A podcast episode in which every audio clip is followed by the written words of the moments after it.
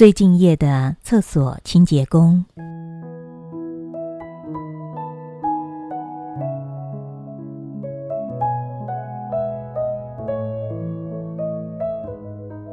这是一个真实的故事，发生在日本。故事主角是一个利用假期到东京帝国饭店打工的女大学生。女大学生在这个五星级饭店里所分配到的工作是洗厕所。当他第一天伸手进马桶刷洗的时候，当场差点呕吐，勉强撑过几天之后。实在难以为继，决定辞职。但是就在这关键时刻，大学生发现和他一起工作的一位老清洁工，居然在清洗工作完成后，从马桶里舀了一杯水喝下去。大学生看得目瞪口呆，但是老清洁工却自豪自在地表示。经过他清理过的马桶是干净的，连里面的水都可以喝下去的。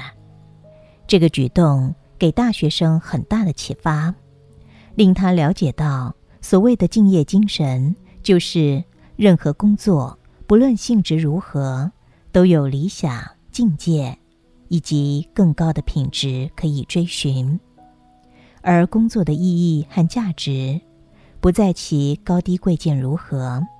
却在于从事工作的人能否把重点放在工作本身，去挖掘或创造其中的乐趣和积极性。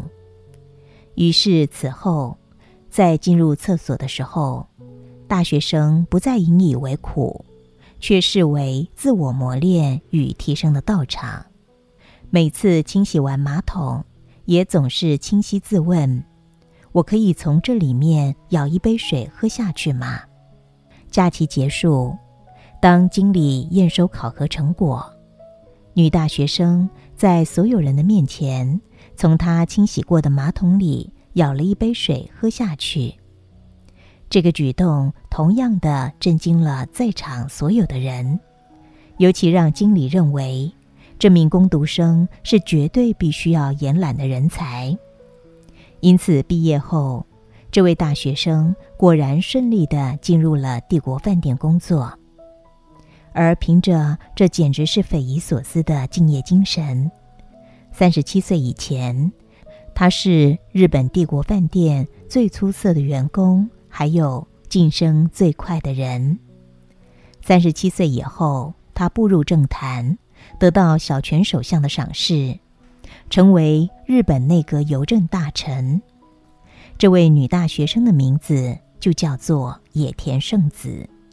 据说每一次野田圣子她在自我介绍的时候，总是说着：“我是最敬业的厕所清洁工，以及最忠于职守的内阁大臣。”文章分享到这儿，不知道朋友们，这篇故事给您什么样的震撼？回想一下，您本身自己所做的工作、所做的产品，是不是也是你所热爱使用，而且肯定它品质，觉得它是在所有相关产品当中，您自己的产品肯定是最好的呢？如果是的话，那么相信您对您的工作一定是充满着相当的敬业和热诚，你爱用自己所做出来的产品。才是带给消费者最大的保证。如果你自己所做的食品连自己都不敢吃，自己所做的电器都不爱用的话，那么你又如何去说服别人这些都是好东西，绝对没问题呢？